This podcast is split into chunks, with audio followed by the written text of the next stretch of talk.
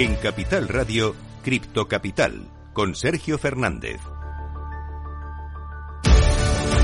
Muy buenas tardes, bienvenidos, bienvenidas de nuevo a su casa, la casa de los amantes de las criptomonedas. Por fin tenemos un poco de calma dentro del mercado cripto. Después de una semana muy intensa, muy movidita, tenemos prácticamente todo en verde, subidas para Bitcoin, para Ethereum, está subiendo también con bastante fuerza Cardano, está totalmente disparada XRP, Ripple subiendo más de un 11%. Enseguida te voy a contar por qué y por supuesto vamos a seguir muy pendientes de todo lo que ocurre con FTX, también con Crypto.com, una de las principales señaladas que parece que de momento se está salvando. Tenemos también declaraciones de Elon Musk sobre Bitcoin, también noticias de Coinbase y noticias bastante positivas aquí en España, en este caso de una de las empresas más importantes del ecosistema cripto, de Bit2Me. Además, como es martes, tenía muchas ganas de este día porque tengo ganas de comentar con los amigos de Baba en nuestra sección de educación financiera, todo lo que ha sucedido dentro del mercado cripto. Vamos a analizarlo, vamos a hablar también de por qué empieza a ser cada vez más necesaria la regulación dentro del mundo cripto y, por supuesto, pues vamos a intentar aprender con vosotros. Así que escucha lo que viene un día más aquí en Cripto Capital.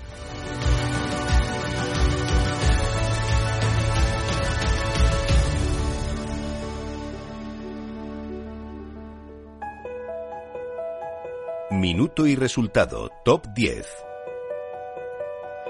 Antes de nada, para poneros en contexto, vamos a ver cómo está el mercado cripto en estos momentos y comenzamos por Bitcoin. Está subiendo un 2,18% en las últimas 24 horas hasta los 16.969 dólares. En segundo lugar, vamos con Ethereum también subiendo hoy en verde, en positivo, subiendo un 1,93% hasta los 1.273 dólares. En tercer lugar, vamos con las stablecoins, en este caso con Tether, que nos dio un buen susto la semana pasada y de momento se mantiene en pie, está subiendo un 0,02% hasta los 0,99 centavos. En cuarto lugar, vamos con Binance, que está dejándose un 0,60%, la única que cae dentro del top 10 hasta los 279,17 dólares. En quinto lugar, vamos con otra stablecoin, en este caso USD Coin, que sube un 0,03% y está clavada en el dólar. En sexto lugar, la stablecoin de Binance, Binance USD, que sube un 0,09% y también está clavada en el dólar. En séptimo lugar, vamos con la principal protagonista de las últimas horas, vamos con Ripple, que sube un 13,02% hasta los 0,39 centavos. En octavo lugar, Cardano, también en positivo, subiendo un 3,48% hasta los 0,39 centavos. En noveno lugar, Dogecoin también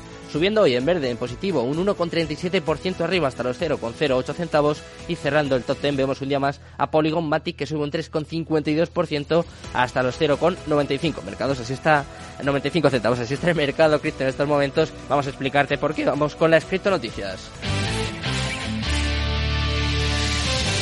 Cripto noticias.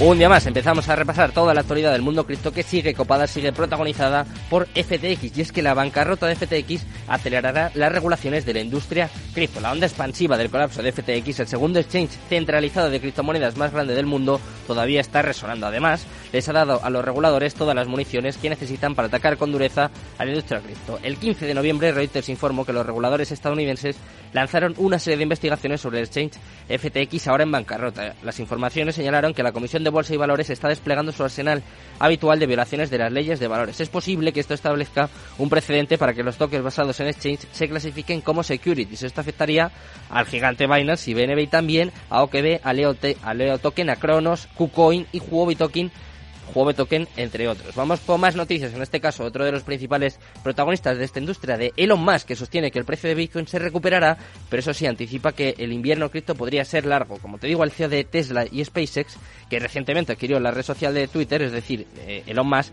se pronunció en relación a la caída vista en el precio de Bitcoin a lo largo de estos últimos meses y aseguró que la principal moneda digital logrará salir adelante, aunque anticipa que este podría ser un largo invierno para las criptomonedas. Las declaraciones de Musk dieron lugar en un mensaje público a través de su cuenta de Twitter esta misma mañana, en el cual respondía a la pregunta hecha por el inversor Jason Calcanis. Acá se abrió un debate sobre los precios que, podría que podríamos ver para Bitcoin en el, en el año que viene, dado que alcanzó los 68.000 en noviembre de 2021, pero ahora está cerca de los 17.000, como te contaba hace apenas unos minutos. Vamos con la siguiente noticia. En este caso, vamos a hablar de otro de los principales exchanges del mundo. Vamos a hablar de Coinbase, que ha entregado un documento en la corte con argumentos en apoyo a Ripple. Esta noticia es la que está provocando una subida de hasta el 13% en este activo, y es que hace dos años Ripple, o en los últimos dos años, Ripple ha tenido una larga batalla legal contra la Comisión de Bolsa y Valores de Estados Unidos, la SEC, que la acusó de vender un valor. En diciembre de 2020, la SEC presentó una demanda contra Ripple y sus ejecutivos, alegando que la venta de XRP constituye una una oferta de valores no registrados por valor de más de 1.380 millones de dólares. Iniciando este mes de noviembre, Coinbase, el mayor cripto intercambio estadounidense, dio su respaldo a Ripple Labs al pedir permiso al juez para llevar a cabo o para presentar un informe amicus curiae que por lo visto está resultando bastante efectivo y pues están sumando las buenas noticias en torno a esta a este criptoactivo, a Ripple. Y vamos con la última noticia, también una buena noticia en este caso para Bit2Me y es que Shopify va a aceptar pagos con criptomonedas usando Bit2Me Commerce tras un acuerdo. Bit2Me, como te digo, ha alcanzado un acuerdo para que el gigante del comercio online Shopify utilice su pasarela de pagos para el pago con criptomonedas, expandiendo así el imperio de la fintech española Shopify. Es la compañía líder a escala mundial en infraestructura de Internet para el comercio, la cual actualmente brinda un servicio completo a millones de comerciantes en más de 175 países y cuenta en España con la confianza de marcas como PD Paola, Pompey, Pucas, Barner Brand y muchas más. Millones de comercios que operan en Shopify podrán aceptar criptomonedas como método de pago con Bit2Me. Por ello, el alcance del acuerdo para Bit2Me es importante ya que expone en gran medida a la marca española un gran abanico de comerciantes que era uno de los grandes objetivos de Bit2Me. Nuestro objetivo, ya lo sabéis, es el informaros, el formaros también para que aprendáis, para que sepáis todo lo que está ocurriendo en este sector, en el mundo cripto. Así que eh, yo creo que ya es obligatorio, es necesario. Vamos a abrir nuestro espacio de educación financiera con los amigos de Belobaba. Cripto Capital, el primer programa de criptomonedas de la radio española. Belobaba, el primer criptofondo regulado, les presenta los mejores proyectos en Belobaba Launchpad y les ofrece este espacio.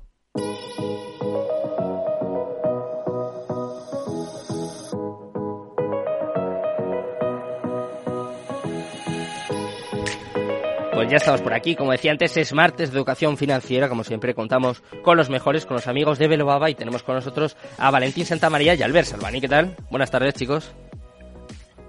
Hola, buenas tardes.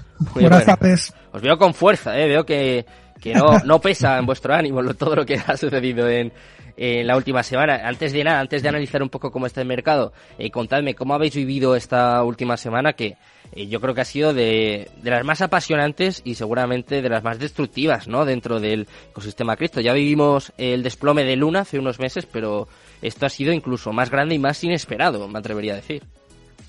Sí, a ver, a ver, mmm, depende de cómo lo miremos, porque si vemos a efectos de pánico de movimiento de mercado, seguramente el, el episodio de Luna fue más, más importante que este. Mm pero sí que a nivel, digamos, eh, de impacto mediático eh, no, no, tiene nada que ver. Es decir, estamos hablando del segundo exchange.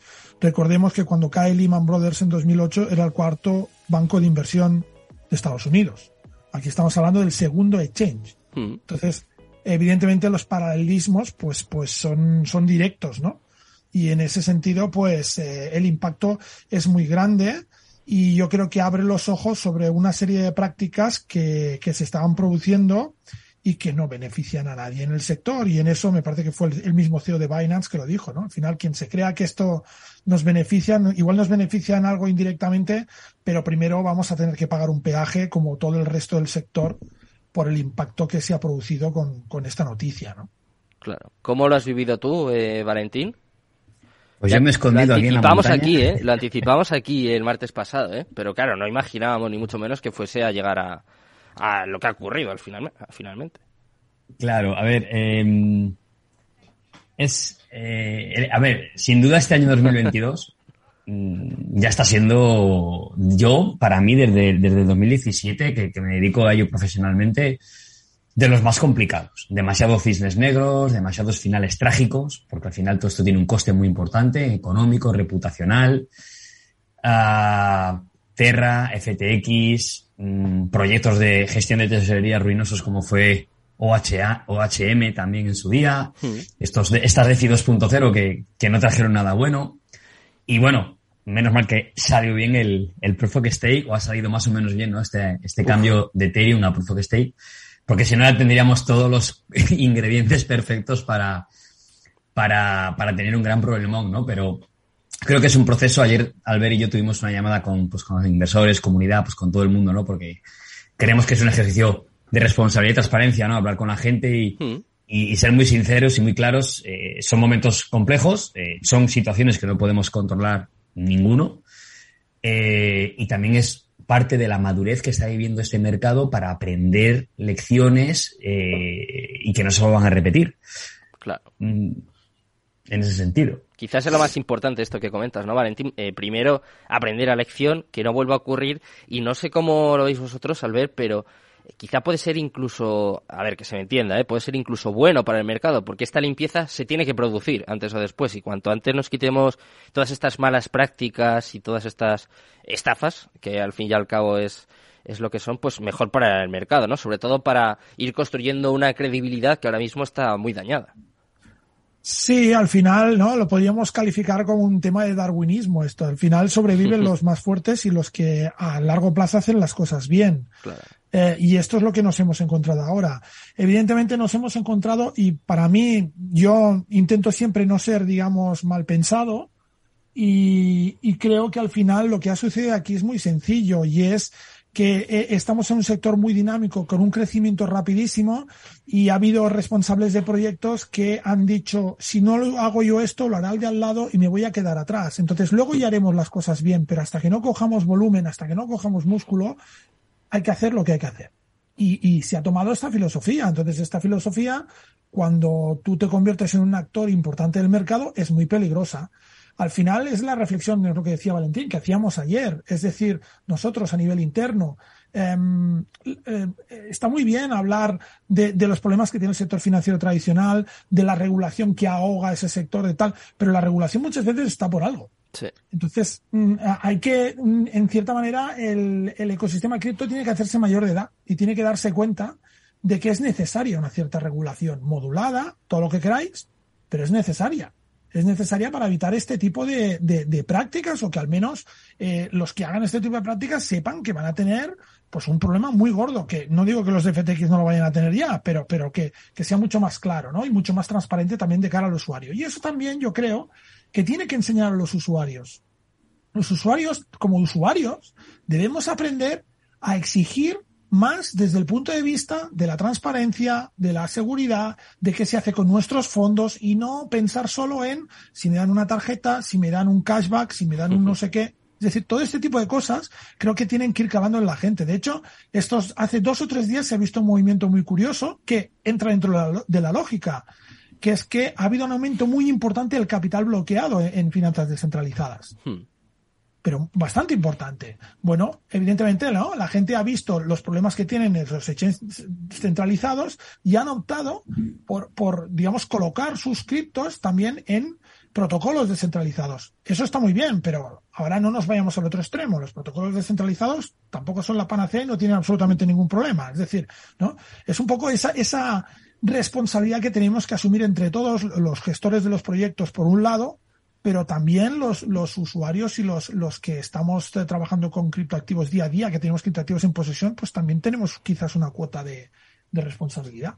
Hmm, me parece muy acertado este mensaje, esto que estás comentando, Albert, y eh, tenemos que tener responsabilidad y sobre todo tranquilidad, eh, que como dices, yo creo que no es, no es bueno nunca irse a los extremos y en este caso me parece que, que tampoco. Y hablando de extremos, Valentín, eh, claro, esto, eh, este desastre, este desplome de FTX, eh, según el propio CEO de Binance, eh, según el propio CZ, de alguna forma auguró una cascada de, de, caídas, de quiebras de los exchanges que de momento no estamos viendo, pero hablando de extremos, eh, ahora hay mucho pánico. No sé eh, hasta qué punto crees que esto puede ser cierto o no, Valentín, porque se ha hablado de Crypto.com, de Gate.io, eh, algunos de los principales exchanges. Es verdad que, como hablaba antes Albert de, de transparencia, es verdad que todos están haciendo proof of reserves, están de alguna forma mostrando sus reservas, pero eh, el miedo sigue en el mercado. Sí, el, el, efecto arrastre, como bien dice Sergio, ese efecto mm. arrastre va a ser, creo que va a ser importante, va a tener mucha profundidad. De momento, la verdad que el mercado se ha comportado muy sólidamente. Mm, cuando cayó eh, Terra, Bitcoin, no me acuerdo bien la cifra, pero corrigió bastante, mm. eh, corrigió bastante. En esta caída de FTX, la verdad es que ha habido caídas, evidentemente el, el dinero es muy asustadizo y más en este sector, lógicamente eh, como decía Albert, se ha ido mucho a movimientos dentro de DeFi, se ha ido mucho a, a wallets de non custodial, a protocolos descentralizados para, pues para seguir con sus actividades, pero una, de una forma un poco más segura. Pero el efecto arrastre va a ser importante. Me, me gusta la, la respuesta que ha tenido el mercado a no tener unas caídas graves, a no tener un, un mensaje tan catastrófico, a ver, a ver realmente que se está comportando más o menos bien ante el problema tan, tan gordo que hay, que hay ahora sobre la mesa. Pero va a haber, va a haber un efecto arrastre, va a haber eh, empresas que van a ir cerrando poco a poco, serán más pequeñas, más grandes, esperemos que no sean muy grandes, que van a ir, a van declarándose en quiebra, evidentemente, porque ah, se han quedado sin, sin liquidez, se han quedado sin capital, porque las estrategias que usaban todos ellos es intercambiarse cromos entre ellos que ellos mismos emitían. O sea, algo catastrófico, algo que es ah, que, no, es ni de primero de, educación financiera, el, hacer este tipo de gestiones. Y estos últimos días, estos dos o tres últimos días, hemos visto un baile de, o sea, hay muchísima información, no demasiada, pero hemos visto un baile de, auditorías de iguales, de eh, mandar dinero de un lado a otro. O sea, todo el mundo, todos los exchanges, todos los brokers, todos los, todas las plataformas de intercambio están ahora mismo ah, en un momento de pánico porque si se, si se implanta ese proof of reserve que quieren poner o el proof of asset también, ¿no? En mm. la prueba de reserva, la prueba de activos. Que, las dos se pueden implantar para ver la transparencia de, de, este, de, estos, de estas empresas, pues todo el mundo empezó a mandar dólar para un lado, dólar para otro, comprar, vender, para intentar de alguna manera lavar todo lo que tenían o lavar su imagen y, acalar un poco todas sus cuentas porque, porque no, no, no, creo que todos cometieron o cometían el error de FTX, lo que pasa es que FTX lo hizo a la, a la enésima potencia, como se suele decir. Y otra cosa que sigo muy de cerca es también la evolución de ciertas monedas con paridad a dólar, porque Ah, puede haber, puede haber tensiones, puede haber problemas. En concreto, la moneda, la moneda estable de Tron me preocupa mucho. Es una hmm. moneda que, que no confío nada en ella. Es, es, es UST eh, al cuadrado también. Y, y, creo que va a ser una de esas monedas que va a sufrir mucho. Y si ahora mismo no vemos nada es porque se está poniendo mucho dinero artificial para intentar sostener con pinzas un poco este problemón que ha generado FTX a toda la industria. Pero bueno, eh, lo dicho, el problema eh, es de las empresas y de su gestión y de sus CEOs. La criptografía, las matemáticas, las curvas elípticas, el código, los algoritmos, es maravilloso. Esto no se para, esto es increíble. La industria que se está construyendo, los avances que, traen a todos los eventos que voy, es increíble. Cómo se está trabajando, con qué innovación, con qué ganas. El talento que hay dentro es maravilloso y esto me da a mí, eh, vamos, me, me, me, reconforta mucho mis convicciones de que estoy en el momento y en el sitio adecuado, porque una cosa son unos problemas derivados de X prácticas y otra mm. cosa es lo que realmente hay aquí dentro, ¿no? La gasolina, que eso es lo que me gusta. Sí, como dices Valentín, no hay que tomar la parte por el todo, pero claro, es verdad que, eh, a ver, es un momento difícil y sobre todo, al ver, a mí lo que me parece complicado ahora es eh, recuperar la confianza, recuperar la credibilidad, porque como decías es que FTX era enorme, era el segundo exchange más importante del mundo, y entonces eh, es la siguiente pregunta que os quiero hacer. ¿Cuánto puede tardarse, puede, se puede tardar en recuperar esta credibilidad y sobre todo cómo se puede hacer? Quiero decir, ¿se puede recuperar la credibilidad sin que llegue la regulación? ¿O es obligatorio ya pasar por, por la regulación y hacer esto pues un poco más, un poco más organizado, ¿no? Un poco más transparente. Yo creo que la, esto pasa por la regulación, es decir, por la regulación, porque además el impacto, digamos, económico que tiene una caída como la de FTX no es despreciable fuera del sector cripto, ¿no? Y, y, el impacto, digamos, emocional que también tienen los inversores. Entonces, yo creo que esto va a desembocar en, en, en una, una regulación que ya se estaba mascando pero que ahora va a fijar el foco en ciertas cosas como lo que has comentado tú antes, ¿no? Esto de que parece que van, se están planteando considerar los tokens de Change como security tokens, hmm. que no es algo descabellado desde el punto de vista funcional, no es algo descabellado. O sea, es decir, es que al final debemos tener en cuenta que para que para que la gente, digamos, ponga las cosas en situación, tiene que conocer un poco el caso. Entonces, el caso de FTX no viene tanto derivado de las prácticas de FTX como Exchange, ¿no? Sino que viene derivado de las relaciones y de la operativa que tenía FTX con el fondo que también había fundado, eh, el, que también había fundado el fundador, ¿no? Mm, en Alameda Research. Sí. Entonces, claro, estas interacciones en que se realizan eh, colateralizando activos con, con, token FTT que yo genero, que es lo que ha dicho Valentín antes, ¿no? Eh, crear dinero de la nada y tal. Em, mm, o sea, e, este sistema nace como una alternativa al sistema tradicional y estamos cogiendo todos los vicios del sistema tradicional, que esta es una frase que también la hemos dicho aquí hmm. alguna vez, ¿no? Sí, sí. Y esto es lo que, lo que se tiene que, que, que intentar evitar. En el sistema tradicional, es un sistema de compartimentos estancos. Es decir, yo como banco te puedo vender un fondo de inversión, pero el fondo de inversión no lo puedo gestionar yo, lo gestiona una gestora que es una entidad con una persona jurídica, independiente. Entonces, las cuentas están segregadas, todo está aislado, claro, eh, y aquí hemos entrado en una dinámica que parecía que todo se mezcla y, y, es ahí donde está el peligro, ¿no? Entonces yo creo que esto va a forzar a una regulación que yo creo que tiene que desembocar primero por el reconocimiento explícito de que los criptoactivos son activos financieros y por lo tanto no veo que en ciertas cosas haya que hacer una regulación ad hoc, sino que simplemente se les reconozca como activos financieros y se les meta por la regulación, digamos, habitual con alguna excepción, ¿no? ¿Cómo lo ves tú, Valentín? Ay, perdona. Sí, eh, lo veo por ese camino. Al final, nosotros hace 18 meses iniciamos ese proceso duro, pero entendimos que era la única manera de poder ofrecer un vehículo con garantías al dinero, al inversor cualificado, al inversor profesional. Eh, no somos un, un, vehículo para todo el mundo, no somos un vehículo rápido, no somos muy atractivos para, para el que viene a dar pelotazos, pero realmente podemos ofrecer un valor muy diferencial gracias a pasar por ese proceso de regulación. Nosotros lo vimos, lo entendimos y creo que toda la industria, o por lo menos aquellos que tienen responsabilidades con otros, hacia otros, deben de pasar por esa regulación. Lo que más hemos aprendido de esto, Sergio, ha sido que todavía el discurso este de la, de la adopción masiva no puede ser. Porque si aquí habría mucha más gente menos preparada, porque a estas alturas todo el mundo entendemos que sabemos lo que tenemos que saber como mínimo, pero ya hemos visto que no. Imagínate si se da la adopción masiva que todo el mundo quiere. Eh, abocamos al mundo a, un, a un problema muy gordo porque al final la regulación va a entrar porque a ellos les salpica este problema. Es decir, todo este agujero negro que deja FTX Uh, no es un tema que se queda aquí aislado en el tema cripto, en, en, el tema de los exchanges.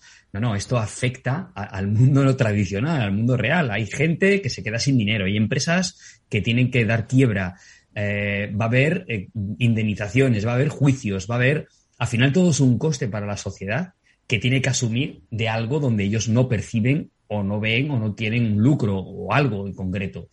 Por lo tanto, eh, al llamar tan poderosamente la atención del regulador, evidentemente, yo creo que al principio estos actores son los primeros que se tienen que regular mm. para que sí, cuando vaya entrando la gente, se lea muy bien los términos y condiciones y ellos mismos tengan un proceso de educación hacia ese usuario cliente para que sepan en todo momento lo que hace y dónde está. Mira, chicos, si os parece, nos vamos a despedir con un mensaje que tengo por aquí a un oyente, Alejandro Grande, que dice que, claro, que como no puede participar, nos lo ha puesto en LinkedIn, así que mira, vamos a leerlo. Dice, lo que ha sucedido en FTX no debería afectar a la publicidad de las criptos y la descentralización, ya que el problema de FTX viene dado por una mala gestión de la liquidez, pero la culpa no es de las blockchains ni de las criptos, sino del error humano. Yo creo que es una buena conclusión, un buen resumen, además, de lo que habéis ido comentando vosotros, y nos vamos a despedir de esta forma. Valentín, Albert, muchísimas gracias. Un placer, como siempre, teneros por aquí. Igualmente. Un Igualmente, Sergio. Un abrazo. Me despido ya también, por supuesto, de todos los oyentes y les dejo ya en buenas manos, como siempre, con Mercado Abierto, con Rocío Arbiza y todo su equipo. Muchas gracias, muy buenas tardes y Cripto Capital, tu demon. Cripto Capital, el primer programa de criptomonedas de la radio española.